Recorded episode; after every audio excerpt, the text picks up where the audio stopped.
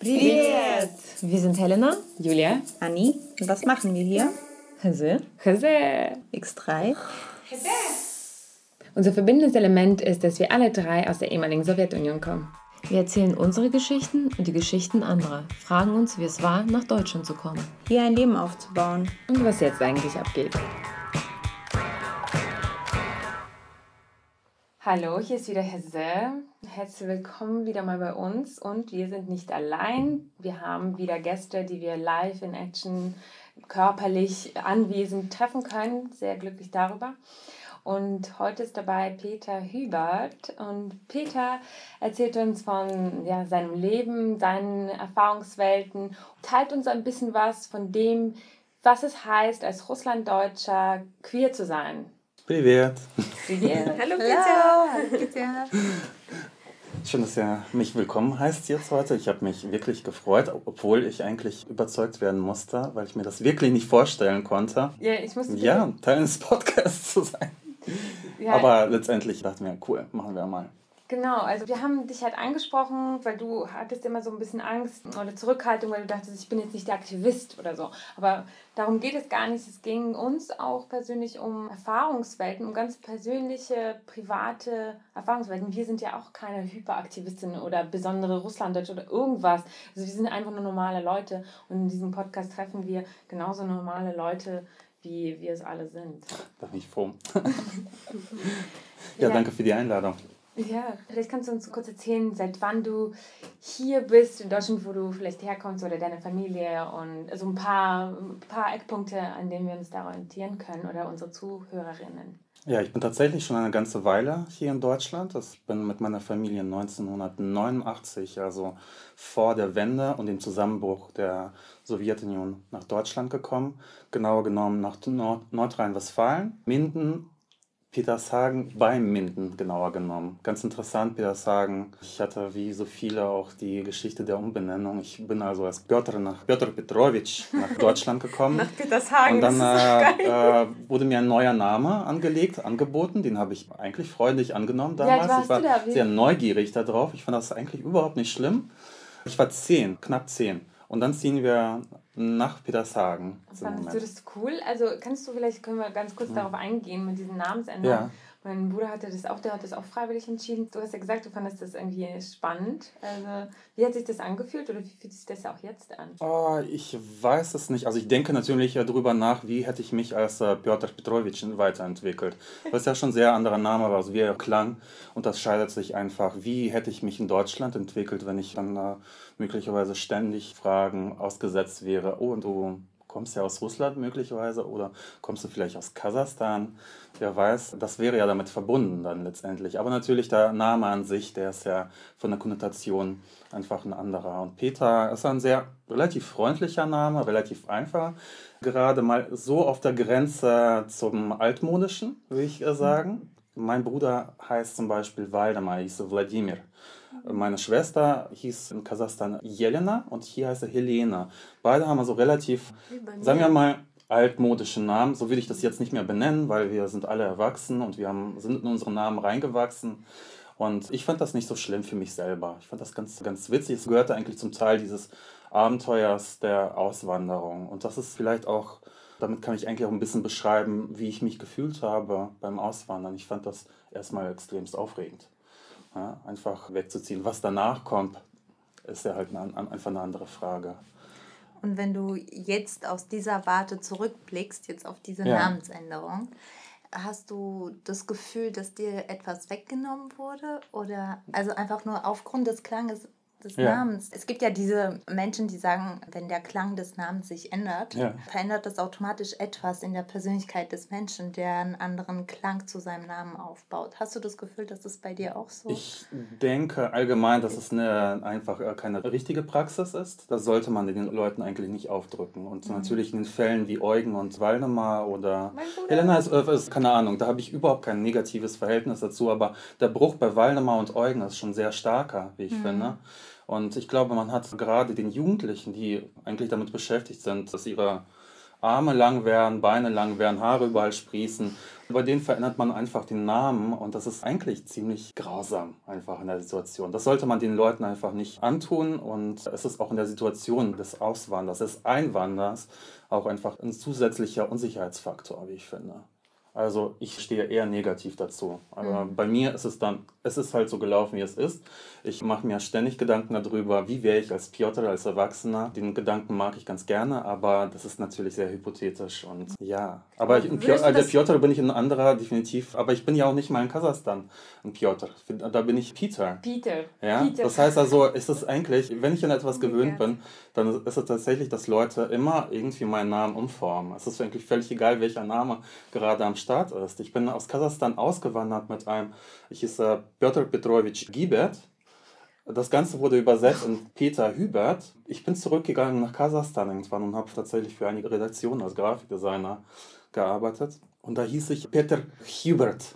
Mit allen schwierigen Zeichen wirklich im Nachnamen gleich vorne. Und das ist so, da bin ich irgendwie, da bin ich irgendwie down damit. Das finde ich in Ordnung. Also mache mir da nicht so viele Gedanken drum herum. Aber nochmal zurück, ich finde, das sollte man nicht machen. Man sollte den Leuten nicht die Namen äh, nehmen, man sollte sie behalten lassen, auch mit allen äh, Konsequenzen. Würdest du denn aus heutiger Sicht das auch vielleicht zurück? Würdest du ein Piotr werden wollen jetzt? Ich mag den Gedanken ganz gerne und ich glaube, bei mir gab es auch ein Hin und Her. Ich glaube, als Twen, nachdem ich eigentlich schon gefühlt meine Integration abgeschlossen habe, äh, hatte ich das Gefühl, müsste ich meinen Namen wieder in den Vordergrund, meinen ursprünglichen Namen wieder in Forderung rücken. Und tatsächlich die Leute, die mich aus einer bestimmten Periode kennen, aus einer bestimmten Zeit, die nennen mich auch Piotr. Also mhm. für die ist ganz selbstverständlich. Während die Leute aus dieser Zeit eigentlich eher mich als Peter wieder kennen und der bin ich halt. Und also ich hatte halt schon unterschiedliche Verhältnisse dazu. Aber wenn es wahrscheinlich nicht so kompliziert wäre, wenn es einfach so, keine Ahnung, das wie, wie das Ändern eines Profilbildes wäre, um es nochmal auszuprobieren, das wäre schon ganz witzig eigentlich glaube, das geht. Also das rein geht gesetzlich geht es. Ja? Ja, und du machst eine Rückführung deines Namens, weil, ah, so heißt das, okay. Weil ja. das wurde dir ja nicht willentlich aufgedrückt im hm, Prinzip. Hm, das ist ja eine bürokratische Bestimmung. Eigentlich Aber eine ich, ich glaube, das ist eine Namensänderung, die du bezahlen musst. ja, natürlich, ja, natürlich. Du gehst einen bürokratischen, ja. ziemlich anstrengenden bürokratischen Prozess, aber es lässt sich eigentlich, wenn du das willst, geht das schon. Aber was Identitäten angeht und vielleicht auch äh, Teenager-Identitäten, mhm. wie, wie hat sich das bei dir verhalten? Also wann wusstest du zum Beispiel, dass du vielleicht ja irgendwie in Richtung queer gehst, gay gehst und ja. wann hat sich das bei dir überhaupt gezeigt und wie, wie hast du das mit der russlanddeutschen Familie, von der ich jetzt ausgehe, dass sie mhm. so eine, sag ich mal, russlanddeutsche Familie ist, in so einem, sag ich mal, stereotypischen Bild, wie das mhm. bei uns vielleicht durchschnittlich ist. Ich weiß es nicht. Vielleicht kannst du was dazu erzählen. Vielleicht ist es bei dir auch anders, aber so wie ich das von dir kenne, weiß ich, dass es eher halt so eine recht um, ähm, traditionelle mhm. RD-Familie ist.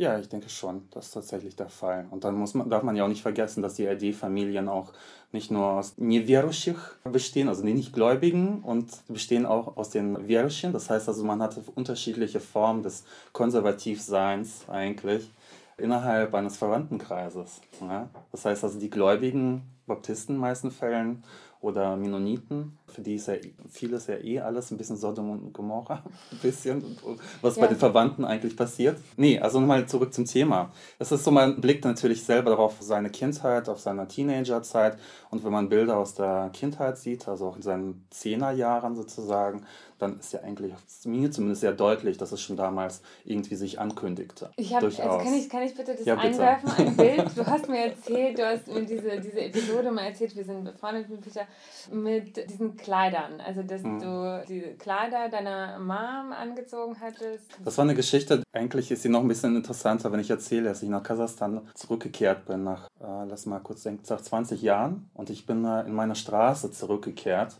um das Haus zu fotografieren von meiner Familie. Und natürlich, wenn ein Mensch mit, äh, mit einer Kamera dort steht, und es ist eine gute Idee, erstmal zu fragen als Nachbar, was machen Sie da eigentlich? Was passiert da? Also was für einen Grund haben Sie, dieses Haus zu fotografieren? Tatsächlich kamen zwei Nachbarn raus und fragten, ja, was, was ist da los? Und er sagt, also ich habe hier früher gelebt und wir sind nach Deutschland ausgewandert. Und sie meinte, so, bist du nicht Peter? Also Piotr? Piotr? Ah, wir erinnern uns an dich, weil du bist ja in Stöckelschuhen über die Straße gelaufen, im Kleid, Mamas Kleid, das warst du. Und ich so, äh, yes, ja, das war ich. Und tatsächlich, tatsächlich gab es halt in der Kindheit wirklich eine, eine, eine Episode, wo ich, ich kann mich schlecht daran erinnern, weil ich glaube, da, da hatte meine Schwester auch ein bisschen was zu tun, beziehungsweise es war Weihnachtsfest. Also nicht Weihnachtsfest, sondern Jolka. Ja, da und verkleidet war, man sich. Man verkleidet sich. Und mich hat man erst irgendeine spontane Idee möglicherweise auch einfach als Prinzessin verkleidet mit einer richtigen Krone, wie so eine russische, wie, wie äh, Snigurechka, ja. ne? also die Gehilfin vom äh, Peterchen Frost. Was, was, ist die eigentlich? Das ist so sexistisch. Das ist Sorry, das war sexistisch. Nein, gar nicht. Aber ist, ist, ist, ist Aber es war die Rolle. Für mich ist es die Enkelin. Die Enkelin. Also es gibt ja schon eine, eine Geschichte. Für mich ist die Gurechka die Enkelin. Ja. Das ist sie auch tatsächlich. Ich glaube, es gibt die Geschichte. Na, auf jeden Fall war ich die Snegureczka und ich mochte Snegureczka sein für auch im Sommer. Und wenn halt ich nicht unter, unter Beobachtung war, habe ich ab und zu mich halt irgendwie verkleidet und bin halt über die Straße gelaufen, völlig fröhlich. Keine Ahnung, habe mir nichts dabei gedacht. Das hat mir auch niemand ein schlechtes Gefühl dabei gegeben. Das heißt, es gab auch keine Nachbarn, keine anderen Menschen, die mich irgendwie da negativ angegangen ich glaub, sind. Das heißt, ich bin heute anders. sehr schön, äh, eigentlich mit einer schönen Erinnerung nach Deutschland gekommen. Also eigentlich auch eine sehr schöne Kindheit dort gehabt.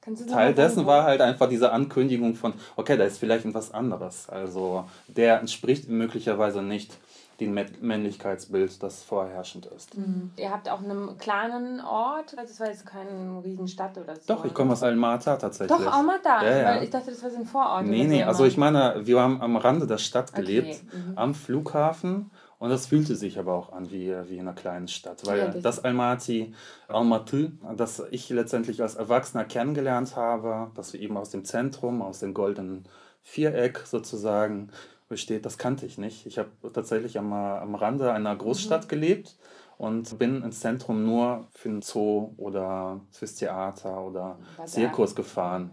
Also mein Almate war, oder Almata zu der Zeit war wirklich Rand, bunt durchmischt, also unterschiedlichsten Ethnien und dann halt in dem äh, fetten Flughafen einfach daneben und so und das ist halt so, es fühlte sich schon sehr, sehr kleinstädtisch an. Und ich frage mich nur, weil wir, also haben ja beide dann in einem Erwachsenenalter nochmal in Almaty gelebt und hm. ich frage mich, ob das jetzt möglich, also wie hm. es jetzt wäre, wenn da jetzt ein ja, Cross-Dressing-Kid irgendwo hm. am Stadtrand durch die Straßen laufen würde. Ich weiß gar nicht, ob das so ungefährlich wäre heutzutage. Ich habe das Gefühl, die Zeiten haben sich irgendwie ein bisschen geändert. Also ich meine, wenn wir unsere Nachrichten aus den sozialen Medien hm. von unseren Freunden manchmal lesen, dann gefriert einem das Blut in den Adern. Aber. Ja. ja. du musst tatsächlich recht mutig sein, du musst da einstecken können, weil das ist, äh, was meine Zeit auch in Kasachstan gezeigt hat. Also es ist schon, man überlegte sich mehrere Mal, hm. ob man sich öffnet oder nicht. Also es ist schon ein sehr verstecktes Leben. Es gibt zwar auch die Clubs, dort, die man besuchen könnte, wenn man halt daten möchte. Aber die sind interessanterweise dann eigentlich auch voller, voller heterosexueller Frauen. Sorry für das. Also aber da halt irgendwie auch eine gewisse Eingrenzung. Also da traut sich tatsächlich auch nicht jeder rein. Ja, warum Und, sind sie voller äh, heterosexueller Frauen? Ich bin total, total gerne immer in die, in die, in die You're welcome. It's okay. Clubs gegangen, weil, weil das natürlich irgendwie viel angenehmer ist. Es war auch echt ein bisschen, es war ein bisschen noch, es waren auch wirklich lustige Orte. Ja, sehr. Ja, die waren nicht sehr safe, ja, weil die die Türsteher nicht wirklich in der Lage waren, Gefahren halt mhm. zu deuten. Also dann haben sie halt auch mal Schläger reingelassen, die dann halt für ordentliche Unruhe gesorgt haben. Weil sie nicht in der Lage waren zu sagen, okay, du gehörst hier vielleicht rein. Mhm. Und daher hatte ich mein einziges Pfeilchen, hatte ich ah. tatsächlich aus einem der Clubs in Almaty. Ja? Also es ist auch der einzige, wie soll ich sagen, homofeindliche Angriff, den ich jemals in der Form erlebt habe. Der war halt tatsächlich in Almaty in einem Club. Also da haben sie uns richtig aufgemischt. Ja. Wart ihr zur gleichen Zeit? Nee, wir haben, wir, haben Nein, wir haben ein paar Parallelen tatsächlich. Nee, wir haben ja. es verpasst. Wir können ja jetzt erzählen, warum du nach Kasachstan Vielleicht erzählst du Ja, mach mal. Tatsächlich, ich war noch in meinem Grafikdesign-Studium. Ich weiß, dass ich eigentlich schon mein ganzes Studium etwas mit meiner Herkunft, mit meiner Geschichte, also wie es so häufig ist, also wenn ich Kommilitonen hatte, Russlanddeutsche, türkischstämmige Kommilitonen. Migration spielte irgendwann eine Rolle, weil wir immer gefühlt haben, wir müssen einmal ein Projekt realisieren, das irgendwie etwas anspricht, was ansonsten in den Massenmedien was sind Massenmedien, aber halt eigentlich in der Gesellschaft, äh, in der Gesellschaft seltener, selten, so zu der Zeit selten thematisiert wird. Und meine Idee war halt tatsächlich so, mein, meine Ahnenforschung und Wurzelforschung auch einfach, oder diese Forschung einfach in ein Projekt zu manifestieren. Und meine Idee war einfach nach Kasachstan zu gehen, ohne ein konkreten Projekt und so dort zu fotografieren. Also ich bin eigentlich Grafikdesigner, habe aber... Sag mal, welche Schule? Ich habe an der FH Dortmund studiert, und zwar Kommunikationsdesign.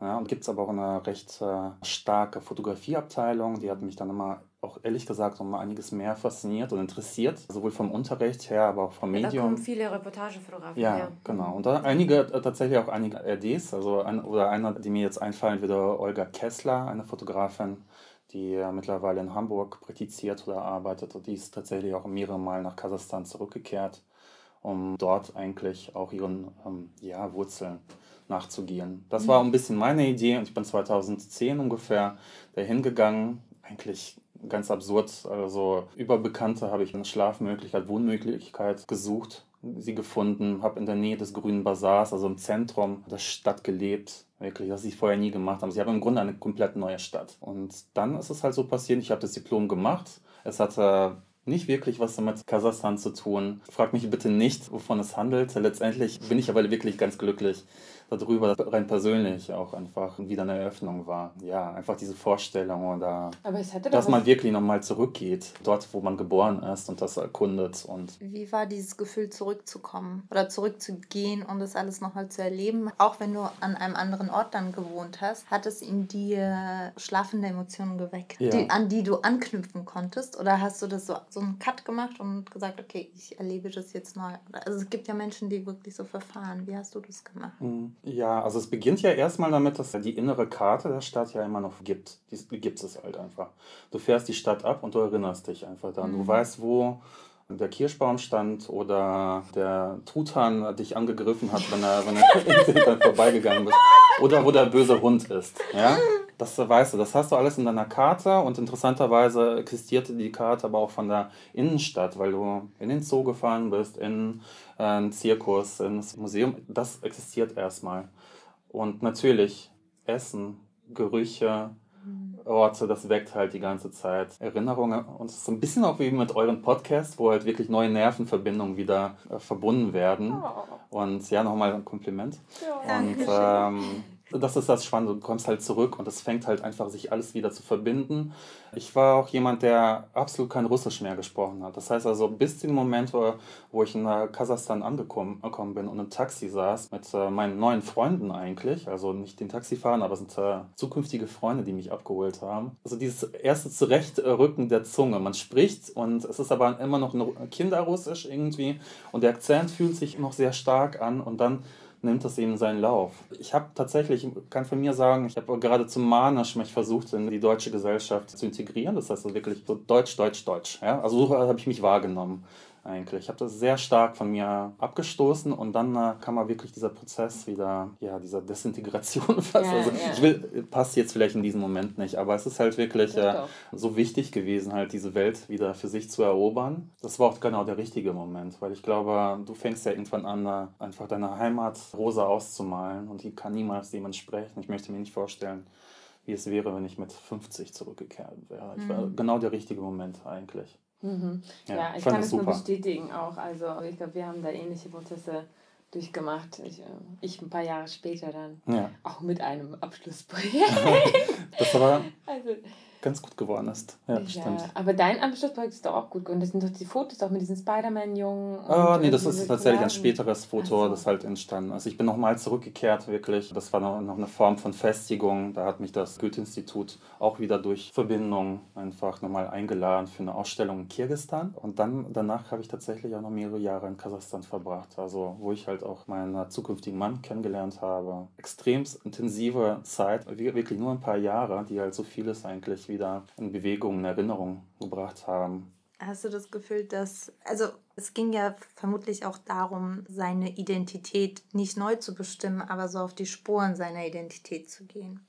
Hast du das Gefühl, dass du durch deine, durch die Zeit, die du dort verbracht hast, eine Ergänzung zu deiner Identität gefunden hast? Oder musstest du Dinge komplett ablegen durch die Abwesenheit von dem Land, in das du zurückgekehrt bist? Also es ging definitiv nicht um ein Zurück zu etwas. Es ging nicht um Wiederherstellung. Okay. Das kenne ich durchaus von einigen äh, RDs, die tatsächlich zurückgekehrt sind äh, aus Deutschland, die halt wirklich diese Idee haben, das wieder abzustoßen, was sie in Deutschland erlebt haben. Mhm. Sie haben das Land nicht als sehr attraktiv empfunden und sind zurückgekehrt und sind schon sehr stark bemüht, dann irgendwie das herzustellen, sind ein Stückchen traditioneller zurückgekehrt. Für mich ist es eine Ergänzung gewesen, ganz klar. Die anderen können auch mich ohne Deutschland überhaupt nicht denken. Für die bin ich halt der Deutsche, äh, der zurückgekehrt ist. Mhm. Das heißt also, es ist eine Ergänzung, Rückkehr, alles gleichzeitig eigentlich. Also wenn das dann eine Frage beantwortet, das ist schon ein Hin und Her.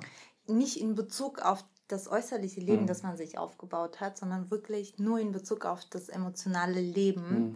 das ein wenig zurückgestellt wird im Laufe dieses Integrationsprozesses. Ja. Und für mich ist es interessant, wie man diese emotionale Welt wieder mobilisiert, mhm. die man eigentlich so in Schlaf geschickt hat. Mhm. Also ob man das jetzt bewusst oder nicht bewusst gemacht hat, ja. aber das weckt ja alles wieder auf oder erweckt zu einem neuen Leben. Hm. Für mich war das extrem energiesaugend, weil ich, ich bin auch nach 20 Jahren zurückgekehrt für zwei Wochen und ja. diese zwei Wochen haben mich komplett fertig gemacht. Ich kann mir nicht vorstellen, ja, das hat mich wirklich fertig gemacht. Ich hm. hatte so viele Dinge auch vergessen, hm. vor allem Emotionen. Ich, für, für mich ist es nur rein emotional. Deshalb interessiert es mich, wie anstrengend man das für sich, also bei hm. anderen. Ich glaube, ich, glaub, ich, ja, ich, es ist mega anstrengend auf jeden Fall. Und Vielleicht hat das was mit der Zeit zu tun. Vielleicht hattest du die zwei Wochen zu wenig Zeit, um das emotional alles nochmal so hm. äh, zu, zu, verarbeiten oder dieses ganze Erwecken. Hm. Diese, das, das passiert alles und ihr wart ja ein bisschen länger dort. Ich weiß nicht, wie lange warst du? Ich war jetzt insgesamt, also innerhalb von einem Zeitraum, glaube drei Jahre ungefähr, mit Unterbrechung einfach. Ich bin auch mal zurückgekehrt, um natürlich mein Diplom zu machen und dann bin ich wieder zurückgekehrt, weil ich plötzlich dort Jobs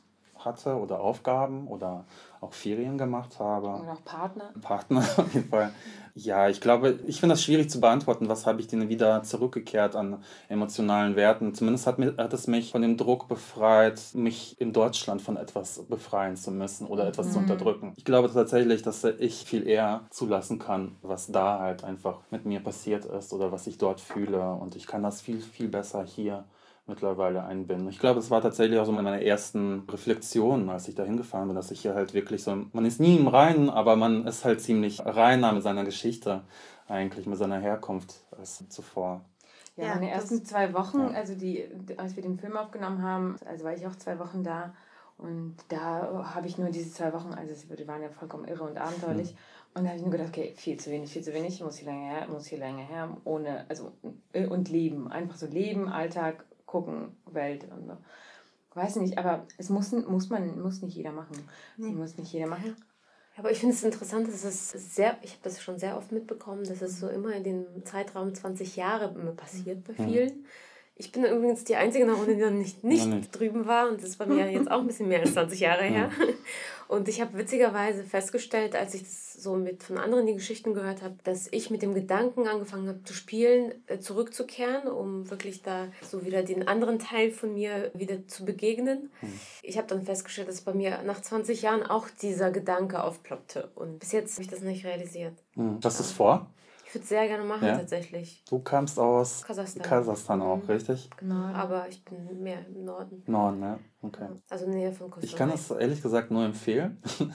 es kann viel Spaß sein, aber ja. es ist natürlich auch ein Minenfeld. Manchmal, ja, man total. weiß es natürlich ja nicht. Ich weiß gar nicht, ob ich es empfehlen kann. Wie also, sich deine Familie dort niedergeschrieben hat. Sind da Menschen noch da möglicherweise?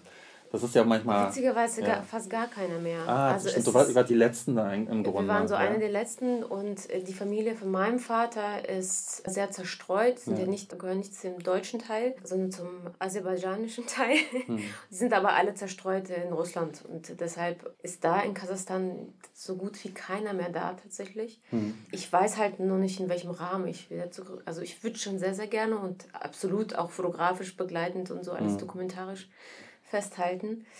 Aber wie ich das noch gestalte, mhm. weiß ich noch nicht tatsächlich. Ja. ja. Ich weiß nicht, also ich glaube, bei mir war das gar nicht diese 20 Jahre, sondern ich habe mich immer dafür interessiert. Das war eigentlich, ist bei mir nie weggegangen. Also ich war schon sehr alemannisch unterwegs, mhm. aber dadurch, dass ich relativ international unterwegs war, hatte ich irgendwie und wir auch viel Russisch bei uns hatten und irgendwie, hm. weiß nicht, hatte ich das immer im Hintergrund. Ich habe so immer versucht, schon im Internet alles Mögliche zu finden. Wie gesagt, ich habe unsere Freunde, ja. Katja oder so, vorher schon gestalkt. Das ah, okay. erzählt. Im Was gibt es viele Leute? Ich habe ihre Filme schon angesehen und so. Also ich, die Leute, die ich dann später als Freunde hatte, die kannte ich zum Teil schon aus dem Netz, weil ich hm. alles gestalkt habe, was irgendwie nur ging hm. in Kasachstan, so an, an Kunstsachen und sonst was. Hm. Also und deshalb, ich kann gar nicht von diesen Sozialen reden. Hm. Also ich war auch das erste Mal ein bisschen früher da. Hm. Egal, aber darum geht es ja gar nicht. Es geht ja eher, glaube ich, darum, ja, ob man das machen muss. Ich kann es auch nur sagen, hm. ich, für mich war es super geil. Ich will es nicht missen. Best Decision ever. Hm. Aber ich bin mir gar nicht so sicher, ob ich das jedem empfehlen kann. Also ja. muss man schon so ein bisschen was mitbringen an so. Vielleicht gab es bei dir auch gar keine richtige Entkopplung, weil du hast in einer vorigen Folge schon gesagt, dass äh, einer deiner Eltern ist ja russisch ja. ja und der andere ein RD-Teil. Das heißt, bei dir war das noch viel präsenter, während das natürlich in der Familie, nicht ja. natürlich, aber in meiner Familie war es halt tatsächlich dieses äh, Abkoppeln. Wir wandern aus, wir koppeln uns aus, wir, wir sind für immer weg eigentlich. Wir haben in diesem Land nichts mehr zu tun. Das war nicht für jeden leicht. Also ich glaube, meine Schwester, die hat dann wenig Bock darauf, nach Deutschland auszuwandern. Sie hatte überhaupt keine Lust. Mein Bruder war irgendwie neugierig, aber auch irgendwie in schwierigen Alter und ich halt mit Euphorie. Ja, ich hatte richtig Lust darauf. Habe natürlich ein bisschen geweint, als ich gesehen habe, dass ich meine Nachbarkids nicht wiedersehen, aber trotzdem dieser Optimismus. Ich glaube, so mein Leben war tatsächlich so davon geprägt, dass ich etwas zurücklasse und ich muss eigentlich den äh, Moment erreichen, wo ich nicht mehr auffalle. Ja, dass ich nicht mehr als äh, Russlanddeutscher mit Akzent, mit Aussehen, mit meiner Geschichte auffalle. Gut, das ja, das ist so etwas, was ja tragischerweise auch wirklich eigentlich auch eine Erwartungshaltung ist, vielleicht auch von der Regierung her, also deutsche Erwartungshaltung an die ERDs, möglicherweise macht euch unsichtbar. Es werden einem lauter Tools gegeben dazu. Und wenn man das erreicht hat, ist man auch tatsächlich unsichtbar und man hat aber auch gleichzeitig auch äh, eine Menge verloren, eigentlich, wenn man es nicht pflegt.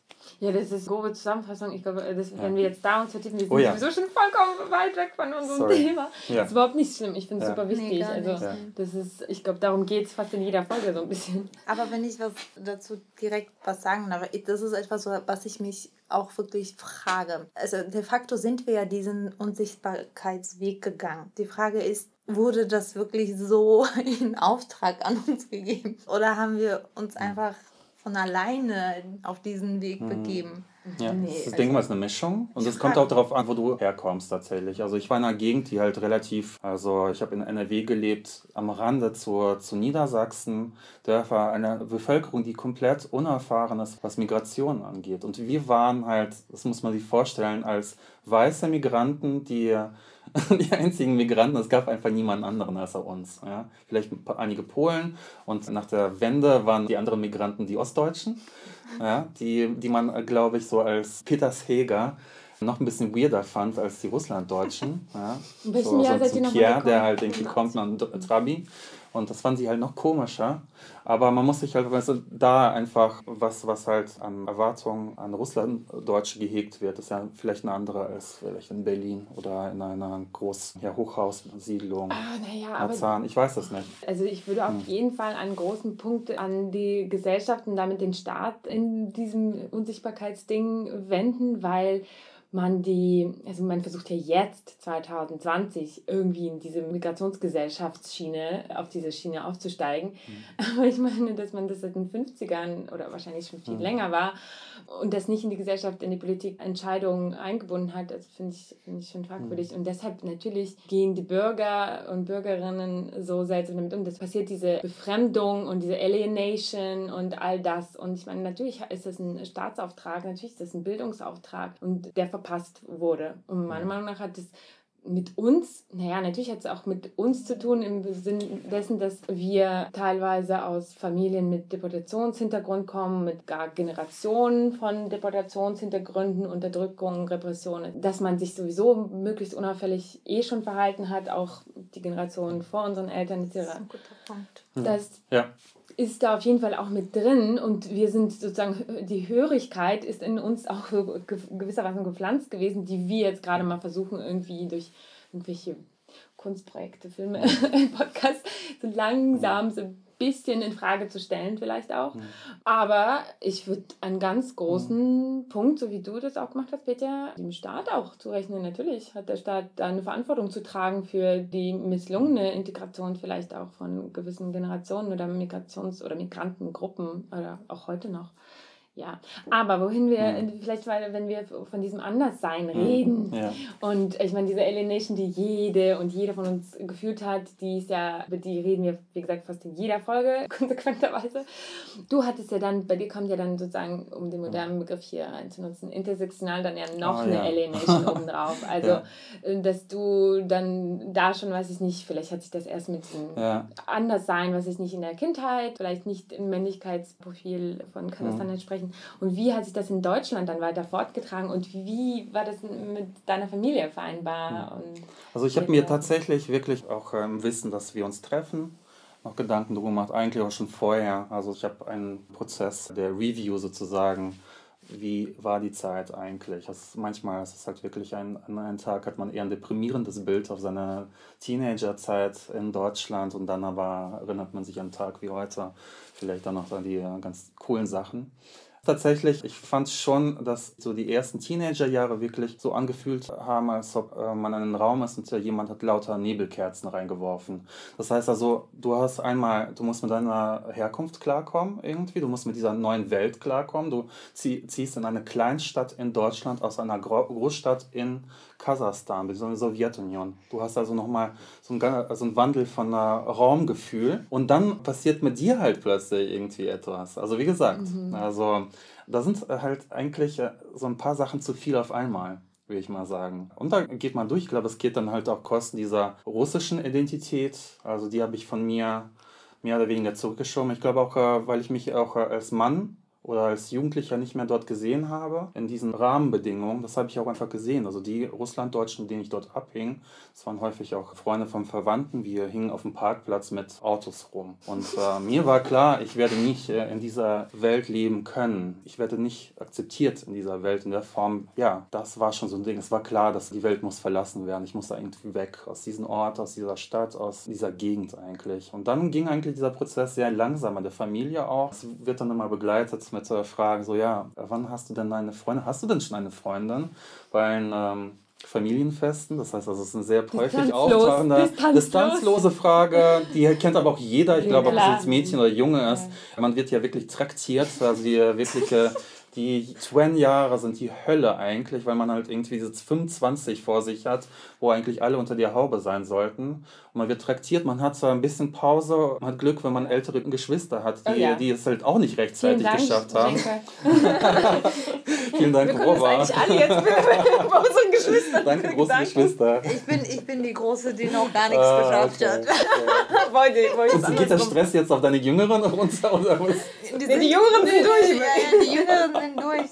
Aber ich immer noch nicht. Ich aber ganz ehrlich, ja. diese Penetration gehört dann nie auf. Es fängt erst mit Freundin an, dann hat man eine. Ja. Und dann fängt nämlich, ach, und wann heiratet ihr? Und dann hat man geheiratet. Und dann, und dann kommen die Kinder und, dann, und das ist immer irgendwas. Das also ist immer noch irgendwie in dieser Erwartung. Und bei, äh, ja, und bei mir war es halt, also ich, wie gesagt, mein Bruder, der hat sich auch etwas Zeit gelassen und ich konnte chillen ein bisschen. Und dann fing es halt bei mir an. Und dann war es da wirklich Weihnachten, so, wo ist die Freundin, wo ist die Freundin? ich glaube aber heute wirklich, jeder wusste das eigentlich. War halt so, ich meine, wenn man auf unsere Familienfotos geguckt hat, man hat es einfach gesehen, dass ich irgendwie anders bin und anders drauf. Und es ist rein objektiv überhaupt gar kein, also rein physisch auch einfach nicht so ein Problem, wie soll ich sagen? Also es gab einfach erstmal keine guten Gründe, warum ich auch nicht eine Freundin haben könnte. Dann musste also etwas sein. Keine Ahnung. Und dann äh, so in der zweiten Hälfte der 20er kamen halt so die Einzeloutings Outings, so bei einzelnen Familienmitgliedern, die halt irgendwie auch eine, eine Zeit brauchten, um mal damit klarzukommen, in Anführungszeichen. Und, äh, Warum brauchen sie eine Zeit, um damit klarzukommen? Ich weiß also es warum? nicht. Also ich habe sie dann letztendlich gefragt und letztendlich, ich glaube, wenn man in einem kleinen Dorf in NRW ist, ist man RD oder nicht, Russlanddeutsch oder nicht, es ist halt auch einfach eine Gegend mit sehr viel sozialer Kontrolle einfach. Ob du jetzt, äh, weiß nicht, mit jemandem ausgehst, ob du mit einem Mann oder einer Frau ausgehst, ob du ein Auto besitzt, ob dein Garten äh, ordentlich ist oder nicht. Also es sind halt lauter Punkte, wo halt Leute extrem gestresst sind. Und dann, äh, das ist aber halt der Super-GAU. sein mhm. einfach. Also dein Bruder oder dein Verwandter ist halt gay, schwul, wie auch immer. Das mag jetzt anders sein mit den neuen Generationen. Aber damals war es, ist es tatsächlich mein Nichten und Neffe. Wenn ich die beobachte, wie wir miteinander sprechen, ist es halt eigentlich echt viel cooler.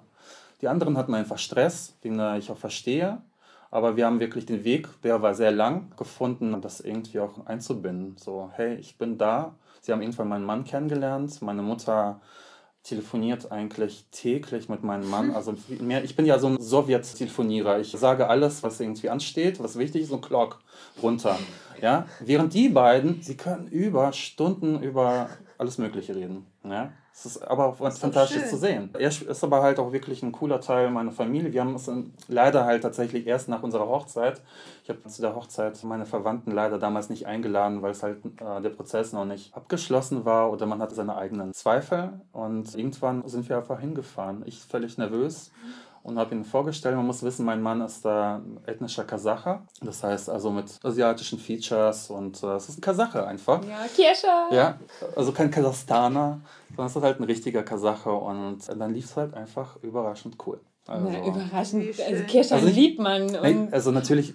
Ja gut, aber die Eltern so sind nicht, ja auch natürlich. Ja, so klar. Also Family, es ist cool. Alle haben äh, echt ihre coole Seite gezeigt. Erzähl mal, wie Gute war Seite. das? Ja. Also ich war super nervös. Ich habe wirklich, wirklich an den Zähnen gekaut. Aber ich glaube, es war für alle sehr merkwürdig. Meine Mutter hat ihn das erste Mal gesehen. So, oh, schlank. das wichtigste Kriterium ist gegeben. Ja, ich glaube, mein Bruder etwas unsicher noch, ein bisschen aus den männlichen rausgekehrt. Ist dein Bruder älter? Der ist älter, sieben Jahre älter als ich. Oh. Also ist jetzt nicht der super mega Macho, aber dort war halt der Händedruck noch ein bisschen kräftiger. Also als ich das erste Mal gesehen haben. Und dann gab es schon das erste Abendessen. Ich habe noch eine Schwester, die hat kein offizielles Outing von mir bekommen. Ich glaube, das fand ich nicht so cool, aber letztendlich war eigentlich alles in Ordnung. Aber wie war denn der erste? Meine Mus Mutter war tatsächlich die erste. Die hat mich übergriffigerweise vor, von dem Fernsehen zwangsgeoutet.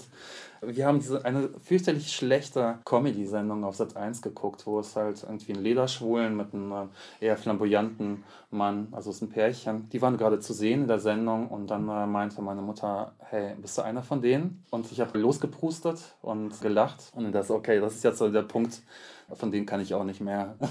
ja. so ist das. Ja, aber ich trage diese Hosen nicht. und dann wurde sie ein bisschen melancholisch, also traurig. Und ich so, ja, Mom, warum bist du so traurig? Und ja, weil du nicht das gleiche Leben haben kannst wie, wie dein Bruder und deine Schwester. Oh. Und ich so, ja, aber das ist doch gar nicht so schlimm. Ich meine, du, die haben ihr Leben, du hast die Enkelkinder, wie auch immer. Und ich eigentlich möchte auch nicht unbedingt ihr Leben. Und ja. äh, das ist schon okay, ich komme klar damit. Ja? Und dann war es halt wirklich noch so ein längerer Prozess dass es dann in Ordnung ist. Also es ist halt, wenn es darum geht, nochmal die ganze Verwandtschaft einzubinden, das ist wirklich so ein Projekt. Und da frage ich mich halt auch einfach, ist mir nicht wichtig persönlich, also was die Tante immer drei, vier Ecken über mich denkt, ob sie halt das gut heißt. Ja. Gerade das muss ich nicht. Ich habe keine Verbindung zu diesen Menschen. Ich lebe in Berlin, ich habe mein eigenes mhm. Leben, ich bin ein erwachsener Mensch ja. mit 40. Deswegen muss man sich da ein bisschen frei machen. Vielleicht akzeptiere ich auch manchmal bei bestimmten Treffen, dass ich nicht so ganz offen sein kann oder ich bin es halt einfach nicht. Und das ist in den Momenten okay. Ich muss da nicht großartig Präsenz zeigen. Ja. Findet nicht jeder nachvollziehbar, aber für mich ist es halt so der Weg, damit umzugehen. Ja, den eigenen Weil es nicht bestimmt ja, ist für mich in meinem Man muss sich ja auch schützen ja. vor Meinungen anderer. Ja. Und das ist ja auch so übergriffig, seine Lebensvorstellungen in einen anderen Menschen zu projizieren, was natürlich auch so tradiert wird, das gehört irgendwie zu Menschen. Mhm. Aber es ist ziemlich unfair, finde ich. Ich meine, wir haben das ja also. Und um einfach den Gedanken ja. zu beenden, es ist wichtig, diesen Schritt zu gehen, sich abzugrenzen. Es ist ja nicht mal freiwillig. Mhm. Es ist wirklich nur ein Schutz und ja. das ist vollkommen legitim, finde mhm. Entschuldigung, ja. was war das? Also, nee, ich meinte, das ist Erwachsenwerden mit den Eltern und auch sich, sich gegenseitig so ein bisschen vielleicht auch etwas beibringen und ein bisschen in die neue Welt einführen und so. Das ist ja eh etwas, was jede Familie, ob RD oder nicht, also ein bisschen so einen Weg beschreiten kann, wenn sie will. Wir hatten das auch. Also ich meine, wir haben das auf einem ganz anderen Level natürlich, aber eben zum Beispiel dieses Level, dass wir bis jetzt nicht verheiratet sind, wenn du mit Kindern hattest, meine, selbst dafür muss man sich ja auch rechtfertigen und da muss man ja die Eltern auch sozusagen mit erziehen mhm. und sagen, hey, guck mal, das ist alles gar nicht so schlimm, nur weil das jetzt so bei euch so war oder bei den meisten Menschen so, ist es nicht so schlimm, wenn es so ist. Und also wenn Menschen da offen sind und also gutmütige Menschen, also wie unsere Familien, die gehen ja. da ja alle mit. Also die mhm. haben, die zwingen das ja einem auch dann nicht auf. Also es ist halt so ein Geduldsspiel, so ein mhm. bisschen auf beiden Seiten. Ja, es ist ähm, eigentlich geht es darum, tatsächlich seine Eltern daran zu erinnern, dass man glücklich ist. Ja. Und sie das wollen nur immer Eltern, dass die eigenen Kinder glücklich sind. Also man muss halt immer daran erinnern, dass deine Situation, die du wählst, für dich wirklich Glück bedeutet. Und mit der Zeit verstehen sie das auch. Und das mhm. heißt nicht, dass du zum Beispiel eine Familien siehst, die super früh geheiratet haben und dann sich scheiden lassen haben. Ich habe auch irgendwann meinen Eltern gesagt, bin ich denn viel glücklicher, nur weil ich verheiratet bin? Nicht unbedingt. Das heißt ja, also nur wenn du verheiratet bist, heißt ja nicht, dass du automatisch glücklicher bist. Und das sieht man in bestimmten Verwandtschaftskonstellationen. Bei manchen sieht man es ganz deutlich. So, ne? Und deshalb also wenn man sie so täglich daran erinnert und... Äh, ja, oder sie es auch sehen. Und ja, sie es auch ja sehen ja auch, mhm. genau. Und das, ja. Bei mir haben sie es halt einfach gesehen. Das, bei mir haben sie es einfach genau. gesehen. Es ja. gab keine große Ankündigung von mir. Es hat sich angekündigt, weil natürlich das rumgesprochen hat. Ja, und äh, ich glaube, dieses Outing wurde halt von Verwandten zu Verwandten weitergetragen. Hast du schon ja. Ja, hast du schon gehört, ja. Und am Ende war das halt Fakt und ich äh, kann mich an diesen Moment erinnern, als ein äh, Verwandter mich gefragt hat, warum hast du uns das nicht früher erzählt? Und ich diesen Schockstarre, ja, warum eigentlich nicht? Aber ich hatte gute Gründe. Ich hatte verdammt ja. nochmal gute Gründe da. Deswegen, aber er hat mich ganz kurz verunsichert, weil ich dachte, oh, plötzlich, okay, jetzt. Ja, aber das ist so ein Blaming, Entschuldigung. Hätte, also, es ist ja, ja, er meint es auch nicht böse, böse aber letztendlich war es irgendwie, aber Victim Shaming klingt scheiße, ja, aber, aber, doch, genau. aber ist es halt eine Form eigentlich. Also aber weil es so egal. auf sich bezogen ist, auf ihn bezogen ist, ja. weil so, ach, hast du gedacht, ich hätte was dagegen? Ja. Also ja. darum geht es ja dann nicht. Es geht ja dann nur um dich oder darum, was du. Mhm. In dieser Gesellschaft ist es halt tatsächlich äh, leider immer noch mhm. so, dass es dann halt eben darum geht, dass du dich äh, schützen musst. Mhm. Dass man selbst bei der Familie manchmal aufpassen mussten, so, mhm. weil, weil wir auch im Jahr 2020 auch in Deutschland zum Teil nicht einfach ist, auch für die Community. Ich meine, in Berlin, mhm. da, das ist die Insel, wo dann viele sich hinflüchten, mhm. wo wir hier alles sind. Die Insel der Seligen. Mhm. Oh, Sodom und Gomorra. Sag ich doch, selig. Aber ja, da glaube ich, muss man sich überhaupt für gar nichts entschuldigen. Also überhaupt nicht. Aber was waren vielleicht deine Bedenken? Was hast du gedacht? Also, wenn ich habe keine Ahnung, was ich gedacht habe. Es ist halt, ich glaube, man, es ist ja auch einfach die Bedenken, ob der Situation, also die ganze Situation, dass sie super peinlich ist, schlimm ist oder enttäuschend. Ich glaube, ich hätte meine, meine, meine Familie oder meine Verwandtschaft, meine engeren Verwandtschaft überhaupt nicht zugetraut, dass ich aus dem Haus gejagt werde. Das ist halt ein Ding. Ähm, ich glaube, ja klar, so diese Enttäuschung über einen oder halt einfach, einfach ganz dieser peinliche Moment, wo man alle am Tisch sitzen oder überhaupt. Ja, man, man überlegt sich ja, das Outing überlegt man sich ja immer als diesen großen Akt und äh, dabei vergisst man, dass halt bei, bei vielen Leuten häufig viel, sehr kleinteilig es sind mehrere Aktionen, mehrere Situationen, denen das passiert. Das ist halt äh, vielleicht auch tatsächlich der Mythos des, äh, des Outings selber macht er ja auch nochmal Angst, weil er hat irgendwie suggeriert, das muss einfach der Moment des großen Mutseins, des Heldentums, der Heldentat wieder eigentlich. So eine Zuschreibung, also keine Ahnung, wie, wie diese hm. Geschlechterzuschreibung. Also ja, warum muss es muss halt, haben? ja, aber äh, da muss ich, ähm, man ähm, lebt halt manchmal aber tatsächlich in diesen großen Ideen, diesen Klischees, die muss man einfach abbauen mit der Zeit, aber es passiert nicht automatisch und das braucht seine Zeit. Bis ich das begriffen habe, ist schon einfach so viel Zeit ins Land gezogen und was natürlich so ein, so ein aufgeschobenes Outing, ja, was das zur Folge hat, ist halt einfach mal die, dass man die Nähe verliert zu seiner Familie, weil man ja eigentlich einen sehr wichtigen Teil seines mhm. Lebens ja auch äh, abschließt. Für mich war das einmal abgeschlossen sein dadurch, dass ich in einer Stadt mehrere hundert Kilometer entfernt bin und dann nur noch mal das Private, was ich ja nicht mitgeteilt habe. Ja, das heißt also, das ist etwas, was, äh, was man, Total. ich weiß nicht, wie man das Eltern vermitteln kann, dass sie dessen nämlich bewusst sind, dass sie im Grunde mit diesen Erwartungshaltung, mit diesem Druck das einfach so zu einer Entfremdung führen können. Also oder zu einer äh, Entfremdung beitragen können. Ich, ich glaube, weiß nicht, ob man es irgendwie so, so blaming-mäßig äh, formulieren muss, aber. Nee, ich denke, dass Eltern eigentlich nur wollen, also wenn wir jetzt hm. vom durchschnittlichen, einfach, also sagen wir durchschnittlich funktionierenden Familien, hm. dass sie einfach nur ihre Kinder glücklich sehen wollen. Hm. Und unter dieses Glück projizieren sie aber so viele verschiedene Welten. Das kann ja nur dazu führen, dass hm. man erstmal weg will, weil man gar nicht klarkommt mit den Vorstellungen, hm die dir permanent eingepflanzt werden. Da führt es zu einer Entfremdung. Und ich denke, dass sie das im Prinzip wissen. Und das ist etwas, was ihnen bestimmt auch wehtut. Mhm. Und ihnen ist auch klar, dass diese Konfrontation irgendwann kommt. Und ich denke auch, dass Eltern schon auch den richtigen Instinkt für ihre Kinder haben.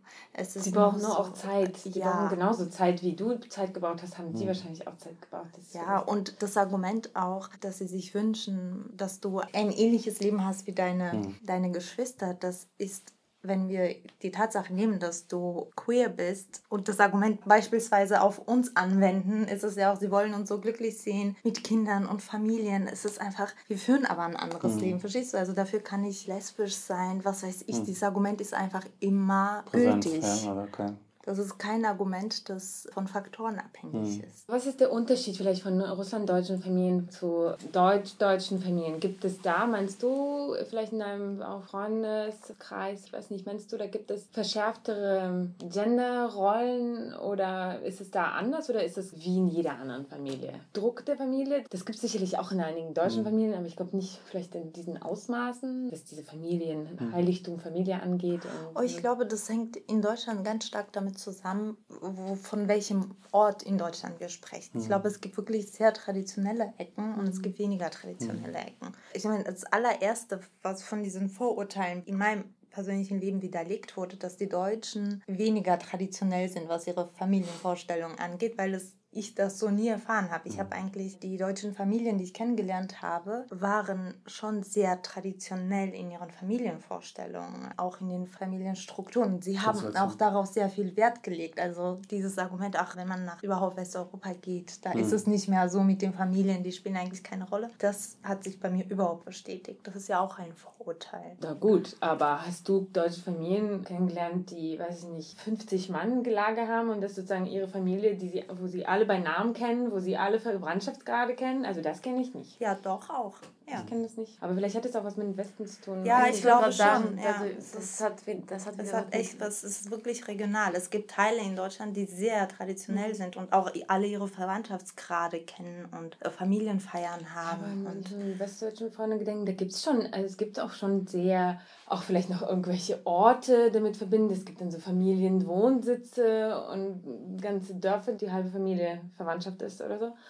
Ähm, da gibt es schon so etwas eher aber in so normalen, sprechen wir von so ganz normalen hm. Familien. Ich weiß nicht, auch hier in Berlin oder so, ich glaube. Ich kenne keine Familien in Berlin, ehrlich gesagt, nicht so wirklich. Es sind immer nur einzelne Leute. Aber über Kollegen. Paare, so, Kollegen, also, wie auch immer. Aber ich äh, kenne die Leute alle ich kenne keinen Menschen wirklich in, in seinem Familienkontext, weil die halt mhm. die meisten Leute, die ich kenne, wirklich zu dazu gezogen sind. Also es gibt doch schon einen ja. viel individuelleren äh, Lebensablauf. Die Familie redet doch einem nicht so, so viel ein. Also mhm. natürlich redet sie auch rein, aber ich habe das Gefühl, dass, dass in so Russland-Familien oder so Postostfamilien ein bisschen mehr mh, mm, wie so eine ja, Abhängigkeit. Da stimme ich dir zu, aber es sind ja völlig verschiedene Sachen, die wir meinen mm. gerade. Ne? Also ich meine etwas anderes. Ich meine schon also, diesen Familien. Also ich meine, dass man diesen traditionellen Zusammenhalt, also traditionell in Anführungszeichen hat, aber irgendwie kann man sich auch viel schneller von diesen Vorstellungen emanzipieren in deutschen Familien und sagen, okay, das ist mein Leben, ich trenne das davon ab und ah, gehe. Okay. Weiß, also es ist aber in natürlich mit unserem Background ist es weniger möglich, sich so krass zu emanzipieren. Oder man muss, man macht das stufenweise, weil es wie eine Ablehnung der Familie hm. gilt, ne, wenn man diese Emanzipation irgendwie durchläuft. Bei deutschen Familien ist es so, dass ich spreche auch, auch nur mhm. aus meiner Erfahrung. Mhm dass sie sagen können, okay, es ist schön, was ihr für mich wollt, ich mhm. gehe jetzt aber und für die anderen muss es okay sein. So. Und sie mhm. nehmen diesen, diesen ja. Bruch auch in Kauf. Bei uns ist es so, gilt so wie so ein halber Verrat an der Familie, wenn man mhm. diesen Weg so hart durchzieht. Ich weiß nicht, was sagst du dazu? Ich habe da wirklich diesen Shift, also wirklich diese Bewegung zu einem eher, ja, einheimischen Freundeskreis, also deren Familien ich mir, mich irgendwie viel eher aufgehoben gefühlt habe als eben bei den Russlanddeutschen häufig, weil ich diese Entwicklung bei mir gespürt habe und ich habe aber diese Offenheit im Freundeskreis, also deutschen Freundeskreis und auch in deren Familien viel stärker gespürt. Ich habe die Toleranz in dem, im Sinne viel stärker Ich glaube, das ist empfunden. der Begriff vielleicht ja? auch. Ja, der, ich weiß nicht. Der wichtige. Ja, ja. Toleranz. Genau, die habe ich empfunden. Wie du meinst, also es gibt sehr traditionelle Orte. Ich bin auch tatsächlich eher ein traditionellen Ort. Kleine Dörfer, großer Landkreis, viel viele Felder dazwischen. Man trifft sich zum Schützenfest, bei dem ich nie ein Teil sein durfte, zum Beispiel, leider. Ich durfte nicht mitschießen, weil ich Warum? Keine Ahnung. Ich glaube, es wurde eher erwartet, dass man irgendwie ein Teil von etwas ist. Aber gut, wie auch immer. Ich glaube, jetzt habe ich den roten Faden verloren. Es tut du mir leid. du nicht mitschießen. Das sind ja eigentlich so die Geschichten, wenn man nach, einfach in diese Gegend kommt, die überhaupt keine Erfahrung hat mit Migration. Sie hat ja lauter kleine Clubs da drin, die halt erstmal die einzelnen Gruppen innerhalb des Dorfes oder der Stadt irgendwie einbindet. So was sie Vereine. den Chor und Verein, also lauter Vereine, die sich eigentlich aber auch gegenseitig ausschließen. Meine frühe Erfahrung oder Erinnerung ist, dass ich bei einer Parade dabei war, also den Jungs hinterher marschiert bin, mit, so- die halt so Gewehre hatten und alles Mögliche. Und die bewegen uns Richtung Schloss, Schloss halt eben. Also geht die Tür auf, das Tor, und sie gehen alle rein und die Tür schließt sich und ich stehe draußen alleine. Man muss das jetzt nicht großartig dramatisieren, aber ich, mir ist halt, glaube ich, sehr klar geworden, wie, äh, welche Strukturen es dort einfach gibt. Also Ja. Verein und das andere Wort ist privat. Privat. Also ich weiß nicht, wann ihr das Wort das erste Mal gehört habt. Also Privateigentum, privat, fand ich unfassbar. Aber das ist genau das, worüber ich rede. Ja. Ich meine, das sind ja ganz andere, und das ist ja genau das, was auch für diese ganzen Familienstrukturen so Ja. widerspiegelt. Das gibt, es gibt dein Zimmer, es ist dein Zimmer, das ist dein Privatzimmer, es ist dein Ja, ah, ja, Privatleben, ja, okay. es ist dein, und da sind Deutsche, in Stimmt. also und da, vielleicht ist da halt der Pluspunkt, dann gibt es halt auch die Toleranz deines Privatlebens, ne? Also Ja. diese Distanz auch in gewissermaßen hat dann vielleicht aber auch etwas Positives, ne? Mhm. Woan, woanders aus einer anderen Perspektive nimmt man das als etwas als ein Mhm. Manko da, also ja, wahr. distanziertes, ja. Also, dass es so distanziert ist, aber andererseits hat es natürlich vielleicht auch einfach so eine Freiheitsgedanken in sich, dass man halt dir dein Tun, dein Leben überlässt irgendwie und dein Tun ein bisschen, deine Individualität auch, die Möglichkeit irgendwie etwas vielleicht auszuleben, was vielleicht eben nicht so ist. Hm. Ich glaube, das sind vielleicht die Unterschiede. Also, weil, weil sonst hört sich ja die, deine Geschichte genauso an wie, wie eine andere Geschichte, vielleicht von einem anderen Peter Hubert Ja. in Deutschland. Also keine Ahnung, wie viele es gibt. Ähm, Es gibt einige. genau, also auch die Outing-Geschichte oder so, ne? Das gibt es ja wahrscheinlich. Und da, wo Ja. ist dieses, wo ist der RD-Moment? Und ich glaube, den sind wir gerade so ein bisschen näher gekommen. Ja. Na gut, ich meine, ich würde nicht, nicht sagen, wir, klar haben wir Gemeinsamkeiten gefunden, dass zum Beispiel du als Frau, die mit 25 nicht verheiratet ist, klar sein Päckchen zu tragen hat, aber du befindest dich nicht in dieser Position der völligen Andersartigkeit. nee, das meine ich nicht. Ich wollte uns gar nicht Ähm, vergleichen. Ja, also, äh, wo wir trotzdem sehen, das ist, glaube ich, für uns alle halt nicht immer so ganz leicht gewesen, ein bisschen nervig. Wie immer, bei mir ist es halt irgendwie nochmal, für queere Leute ist es auch einfach ein Wort, das zum Glück ziemlich aus der Mode gekommen ist, pervers. Ja? Also etwas, was ich, äh, was ein Wort sehr prä- präsent war in den 90ern immer noch, also so ein bisschen pervers. Und Im ist Deutschen oder im Deutschen, im Deutschen, ich weiß nicht, im? Russischen, gibt es auch noch bei fiesen Nummern, aber... Es gibt ein ähm, fieses Wort. ja, ja, genau. Wir nennen es nicht, oder? Nee, na, auf keinen ist Fall. hässlich. Ja, ich glaube, im Russischen gibt es auch nochmal diese Nähe zur Pädophilie, auch nochmal, die gezeichnet wird. Und ich glaube, das macht das Ganze nochmal viel schwieriger als Elternteil, das zu akzeptieren, weil du ja eigentlich noch nicht erlernt hast, da- das alles auseinanderzuhalten. Wo, was ist das eigentlich? Ich glaube, da gibt es sehr viel Unwissen darüber. Es wird nicht drüber gesprochen. Niemand klärt auf. Genau, das gab es auch nicht in äh, der im Sowjetunion ja, sozusagen. nicht.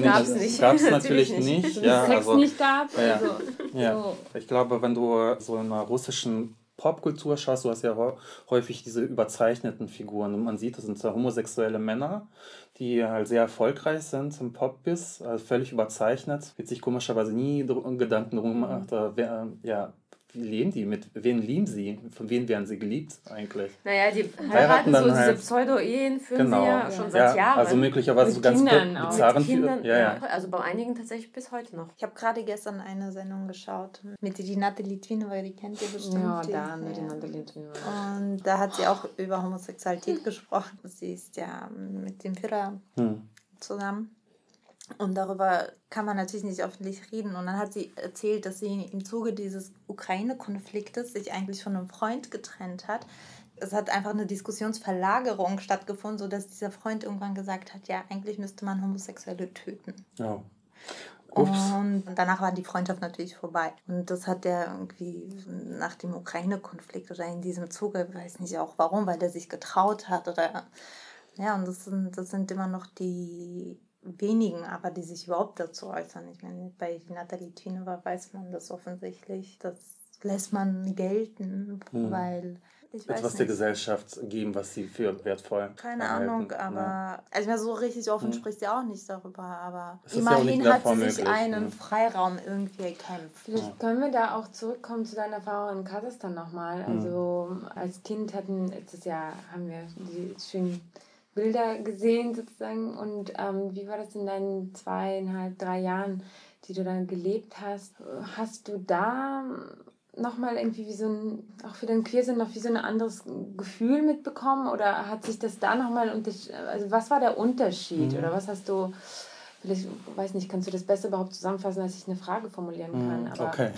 ähm, Ich glaube, ich weiß, äh, was du meinst. Also ich glaube, ich bin schon immer mit einem relativ guten Gefühl, also obwohl ich noch das Outing nicht so richtig vollzogen habe in meiner Familie. In meiner sicheren Stadt, das war Dortmund auch damals einfach allgemein NRW, Köln, wo ich ja jedes Wochenende hingefahren bin, ja, mit einem tollen NRW-Ticket. Ja, das ist das beste Studierendenticket überhaupt, eigentlich, weil du ganz NRW damit bereisen kannst. Auf jeden Fall bin ich nach Köln gefahren und wie auch immer. Und ich hatte halt schon ein ganz gutes Selbstbewusstsein aufgebaut. Ich hatte nicht das Gefühl, dass mich das ne negativ beeinflusst. Also meine Umgebung eigentlich ganz gut mit mir umgehen kann und ich mit der Umgebung. Ich glaube aber, als ich nach Kasachstan gegangen bin, bin ich schon wieder ein Stückchen vorsichtiger, ängstlicher geworden. Vielleicht habe ich auch etwas wieder mitgenommen. Ja? Also ich bin grundsätzlich kein Mensch, der Händchen haltend. ja. Einfach nur, weil. Weil es ist halt für mich A, nicht wirklich notwendig. Ich habe nicht das Gefühl, dass Händchen halten irgendwie mir großartig was bringt. Ich habe so viele andere Formen des Liebezeigens eigentlich für meinen Partner. Und das ist auch ganz klar auch ein äh, gefährlicher Moment manchmal. Und ich glaube, so eine, diese Ängstlichkeit habe ich tatsächlich aus Kasachstan wieder zurückgebracht, weil es natürlich ganz klar ein Stigma ist. Also es war den Leuten klar, wie ich drauf bin, ja, dass ich homosexuell bin. Und es war aber so eine Don't Ask, Don't Tell äh, Nummer. Also in Kasachstan. ja, ja, genau. Die anderen waren auch für mich völlig offensichtlich. Die anderen Jungs und Mädels, die halt queer waren, die waren für mich völlig, also völlig klar. Ich hab, äh, hatte halt diesen Gay da, sozusagen. Für mich war das total klar, aber es war einfach interessant zu sehen, wie doch alle eigentlich drumherum geeiert sind, obwohl es eigentlich so eindeutig war. Ja, in Kasachstan ist es Ja. ja auch nicht verboten oder. Es ist nicht verboten, genau, oder das ist ja gesetzlich verfolgt oder so, überhaupt nicht. Aber Ja. Mhm. dieses Aber kommt nicht umsonst, aber es ist halt trotzdem wenig toleriert. Da kommt Ja. wieder Toleranz. Genau. Ähm, Aber das ist doch das typisch sowjetische, so, wir wissen, dass es euch gibt, aber zeigt es uns nicht. Mhm. Wir wollen es nicht sehen, macht das nicht in der Öffentlichkeit. So, das, das kann weil- ich so von, ja. Ja. Kann dann auch schnell gefährlich werden. Dann, Ja, genau. Aber ich meine, es ist jetzt nicht so wie in Russland. Ich meine, in Teilen von Russland, wir, da muss man einen extra Beitrag dazu machen. Da brauchen wir jetzt Da gar brauchst du ja nicht. Experten für. Ja, genau. In Tschetschenien, ne, wo Ja. es dann vielleicht auch darum halt einen extra Beitrag geben sollte, da brauchen wir jetzt gar nicht detailliert einzugehen, aber dass es in diesen Ländern auf jeden Fall nicht safe ist, Mhm. ähm, offensichtlich homosexuell zu sein, das ist klar. Und trotzdem, natürlich, wissen das viele, sehen das auch viele, also auch Leute sozusagen ohne Gaydar werden ja damit konfrontiert manchmal im Alltag und es ist jetzt nicht so, dass es jede, jedes Mal irgendwie zu irgendwelchen äh, Schocks oder irgendwelchen Übergriffen kommt oder so. Gar nicht, gar nicht. Das sind trotzdem natürlich Ausnahmen, aber die viel häufiger auftreten in diesen Ländern, in den Post-Ostländern. Leider. Aus unserer Erfahrung, aus deiner, aus erster Hand, also das mit dem Pfeilchen, das ist echt auch verrückt. Ja. Wo war das? In welchem Club war das? In diesem 59? 69. Ach, 69. Ja. 69, wo es diesen äh, Skandal gab, wo man eine Fake-Werbekampagne, die dann halt wirklich über Monate eine unfassbar unsägliche Geschichte entwickelt hat. Also eine Werbeagentur hat für den äh, Club nämlich ein Plakat entworfen, wo sich Pushkin, wie küsste er dort? Brezhnev oder so? Ich Nein, nicht Brezhnev. Brezhnev ist äh, das Vorbild auf der Berliner Ach, Mauer. Kurmangase. Kurmangase. Kurmangase ist ein, äh, ein kasachischer So Musiker, Komponist, ja, Musiker, ja. ja. Der Club liegt an den beiden Straßen Kurmangase Und Pushkin. Pushkin. Oh. Und sie haben halt Katschmatsch, also die haben äh, das Offensichtliche genommen, die haben äh, Pushkin und Kurmangase in ein Bild einfach sich küssen lassen. Das wurde in Kirgisistan beim ähm, Werbefestival präsentiert und dann liegt das Richtung Kasachstan. Ein unfassbar aufgeblasener, riesiger Skandal, alle waren verletzt, und Ja, so böse Ehre, Ehre. und äh, Ehre und ich glaube, die Werbeagentur musste tatsächlich an die Studenten der Kumagase-Universität äh, nochmal Schmerzensgeld bezahlen, weil sie halt so grausam behandelt wurden von der Werbeagentur. Daraufhin sind zwei der Leute ausgewandert. Eine Person ist nach, glaube Vietnam ausgewandert und äh, der andere ist in die Ukraine ausgewandert oder zurückgegangen, sagen wir mal. Also ein riesiger, riesiger Skandal, der auch wirklich gezeigt Der hat, Club wie... wurde dann ähm, auch geschlossen. Nee, der existierte eine Weile. Mittlerweile, glaube ich, gibt es den jetzt nicht. Nee, also als ich da war, gab es den schon Ach so, nicht mehr. ja, Der wurde genau. geschlossen, kurz, also gar nicht so lange darauf. Gar nicht mehr so, äh, klar, der Druck war zu groß, Ja. es tauchten immer wieder Schlägertrupps davor auf, Demonstrationen, wie auch immer. Also es ist viel auch in meiner Zeit. Ich glaube auch einer der Gründe, warum ich mir persönlich nicht vorstellen kann, da meinen Wohnsitz hin zu verlagern. Mhm. Ich glaube schon, bei aller Schönheit, bei allen interessanten Dingen, die, die mir widerfahren sind, ich glaube, da bin ich halt in, einer, in meiner Situation besser aufgehoben in Deutschland. Ich glaube, das muss man sich auch ein bisschen vor Augen halten. Also ich bin nicht gezwungen, dort zu sein. Und ich, äh, letztendlich, oder einige Leute, die ich eben auch kenne, die äh, Queers eben, die wandern, wenn es möglich ist, einfach, einfach aus. Ja. Also wenn es irgendwie eine Möglichkeit gibt, zu studieren, zu arbeiten. Vielleicht haben sie ihre Liebe getroffen im Westen oder beziehungsweise in Deutschland, dann äh, macht man das und wandert halt eben aus. Aber deshalb haben wir tatsächlich schon hier Ja, so eine eine kleine, kleine- Gang. Hier, eine kleine Gay Gang. ja. Aus Kasachstan. ja, wirklich. Der wir sozusagen in den Bars und Clubs in Almaty mal abhängen Ja. und jetzt wie so ein Stück von Almaty, was sozusagen mit, mitgewandert ist und mitgenommen wurde. Es ist Wie schön. Ja, aber aber es gibt allgemein ja auch jetzt an, an sich auch einen starken Trend. Wegzug. Man hätte das vielleicht für Brain Drain Mhm. früher genannt. Also es sind schon sehr viele Leute. Also me- mein Mann hat sogar Verwandte hier in Berlin und äh, eine junge Familie, die hier lebt mit einem Kind. Und das ist irgendwie auch ein total schönes Gefühl, dass es halt so einen Bezug auch nochmal da gibt. Ja, bei Gescha Ja. ist wahrscheinlich auch noch eine andere Geschichte mit seiner Familie. Oh, das ist, das ist äh, eigentlich total cool. Also es ist halt, wenn man irgendwie davon ausgeht, dass alles so total kompliziert sein muss mit Familien in Kasachstan, die sind wirklich so ein Beispiel, dass es total lässig sein kann. Also wirklich eine sehr liebevolle Familie, aus der er entstammt. Große Familie. Im Kasachischen sagt man eigentlich nicht. Man sagt nicht, man hätte viele Kinder oder sowas. Es ist halt so eigentlich, schickt sich das. Aber es war so um die zehn äh, Geschwister einfach. Teil davon ist mein Mann halt eben. Und ich habe sie kennengelernt. Ich habe eigentlich, wir, haben eigentlich interessanterweise haben wir vom ersten Moment, nachdem ich uns kennengelernt habe, zusammengelebt mit seiner Schwester und seiner Nichte in der Mitte der Stadt. Und das fühlte sich halt komplett selbstverständlich an. Also wirklich sehr liebevolle Familie. Da nochmal diese zur Einordnung. Klar hat man fiese Situationen, aber es gibt halt wirklich ein komplett Gegenteil von sehr herzlichen, liebevollen Familien, die nicht mal im Zentrum einer Großstadt leben, sondern wirklich in einer kleinen Stadt an der Grenze zu China. Also so platt darf man sich dann vielleicht auch nicht denken. Genau. Ja? Also letztendlich geht es auch ein bisschen um Liebe und Herz. Humanität. Und äh, das ist Humanität und die ist natürlich bei Menschen ganz unterschiedlich entwickelt. Ein Hoch auf die Humanität. Schön. Leider haben wir das ja nicht geschafft, euch zu meinen Eltern, weil Corona, weil ich hätte zum Beispiel gerne meine Eltern euch vorgestellt, das war ist schon lange geplant, dass Ja. sie uns besuchen. Man denkt, Und meine Eltern waren so, Gott, so, so neugierig. Und wie ist es mit der Familie?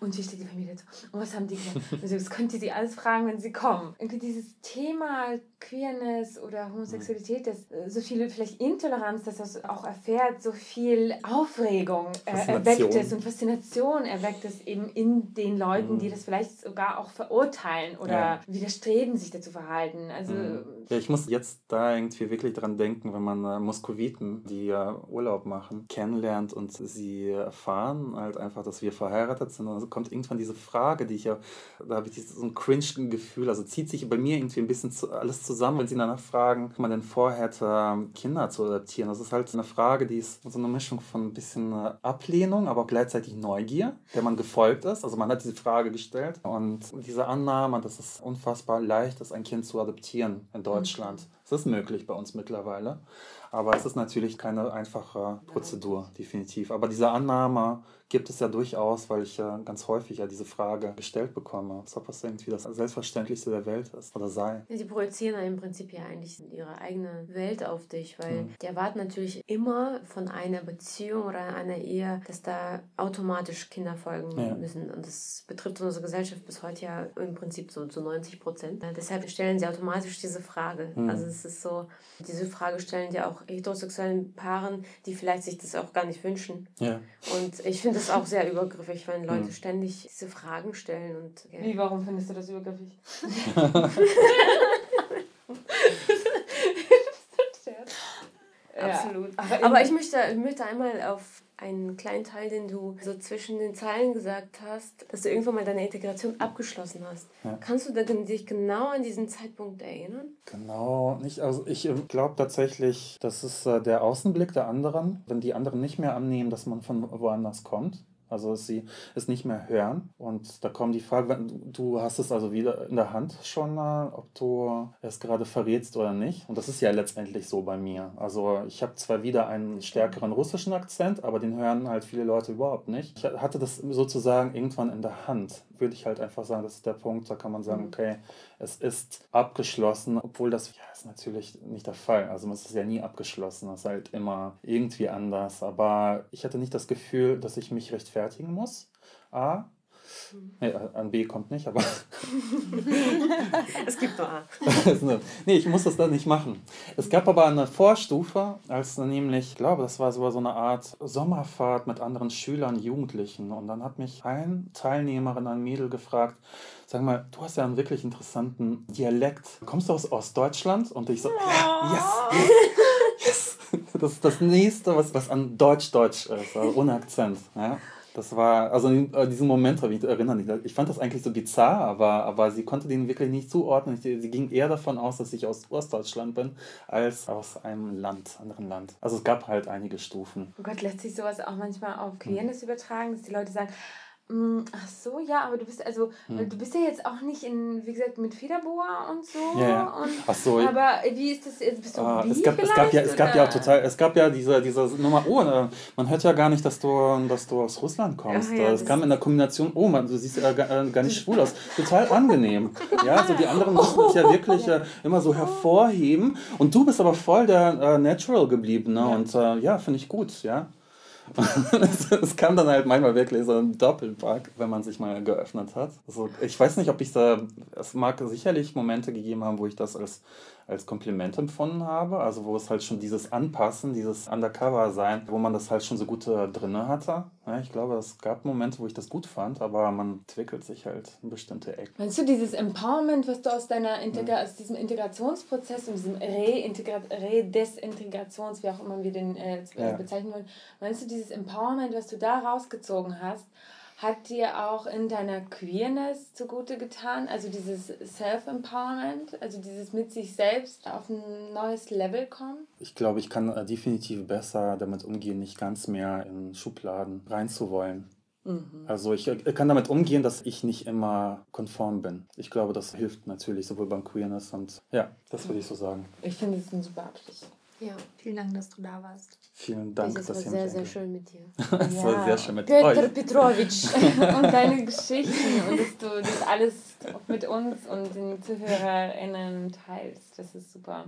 Also, weil wir haben tatsächlich auch mehrere Anfragen bekommen in die Richtung. Das wird jetzt unsere erste Folge dazu sein, aber sicherlich nicht irgendwie die einzige. Und das ist ja auch, wie du schon sagst, du selbst siehst dich nicht als Aktivist, das musst du gar nicht immer so groß dich, dich so abgrenzen. Ja, jeder Mensch, auch du hast wahrscheinlich viel diese Richtung getan, für deine Familie zum Beispiel. Du hast ja auch damit halt irgendwie so ein bisschen ja. erleuchtet in eine gewisse Richtung. Oder auch unsere Zuhörerinnen jetzt auch einige.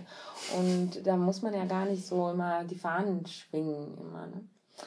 Aber ja, ich freue mich gut, schon. Gut, dass es Leute äh, gab oder gibt, die Fahnen das schwingen. Stimmt. Ich mache mit, aber, aber äh, ihr findet sicherlich auch mal ganz andere Gäste oder ja. Leute. Das haben wir vor, ja. auf jeden Fall. Bei unserer Kasachstan-Demo haben wir auch eine Regenbogenfahne geschwungen. Ah ja, bei der Parade, tatsächlich. Ich glaube, ich glaube, die Kasachen, die gingen davon aus, die waren sich nicht ganz sicher, ob das eine Gay Parade ist oder, oder halt eine Demo für Befreiung einer Freundin, also ja. die einsaß im Gefängnis. Ja, wir haben hier eine Demo gemacht letztes ja. Jahr zum 1. Mai und ich glaube, manche, manch, also da, ja. da wir hier in unserer eigenen kleinen Community unterwegs waren, ja. davon einige halt queer sind und da gab es halt auch queere Botschaften unter anderem, dann haben manche... Hat sich ein bisschen vermischt, ja. Ja, dann haben manche, glaube ich, gefragt, was ist äh, im Livestream, ich hatte so einen Livestream und dann meinen sie, hä, was ist das hier jetzt? Und ist das eine queere Demo? Gipparat. Ja, und ja, auch. Auch. Und ich finde, die queer-feministische Position sollte überall so Basis sein, diese Basisdemokratie. Ja. Dann. Super. Okay. Und wenn wir schon dabei sind, Ein Hoch auf das Matriarchat. Ein Hoch da drauf. Jetzt alle, seine alle die Positionen. okay. Vielen Dank und bis zum nächsten Mal. Tschüss. Ciao. Ciao, ciao. Tschüss. Tschüss, ihr Lieben. Last but not least wollen wir darauf hinweisen, dass die Idee dieses Podcasts unterstützt wird. Dafür danken wir der LMDR Nordrhein-Westfalen für ihre finanzielle Unterstützung und freuen uns riesig über die Förderung des Ministeriums für Kultur und Wissenschaft NRW.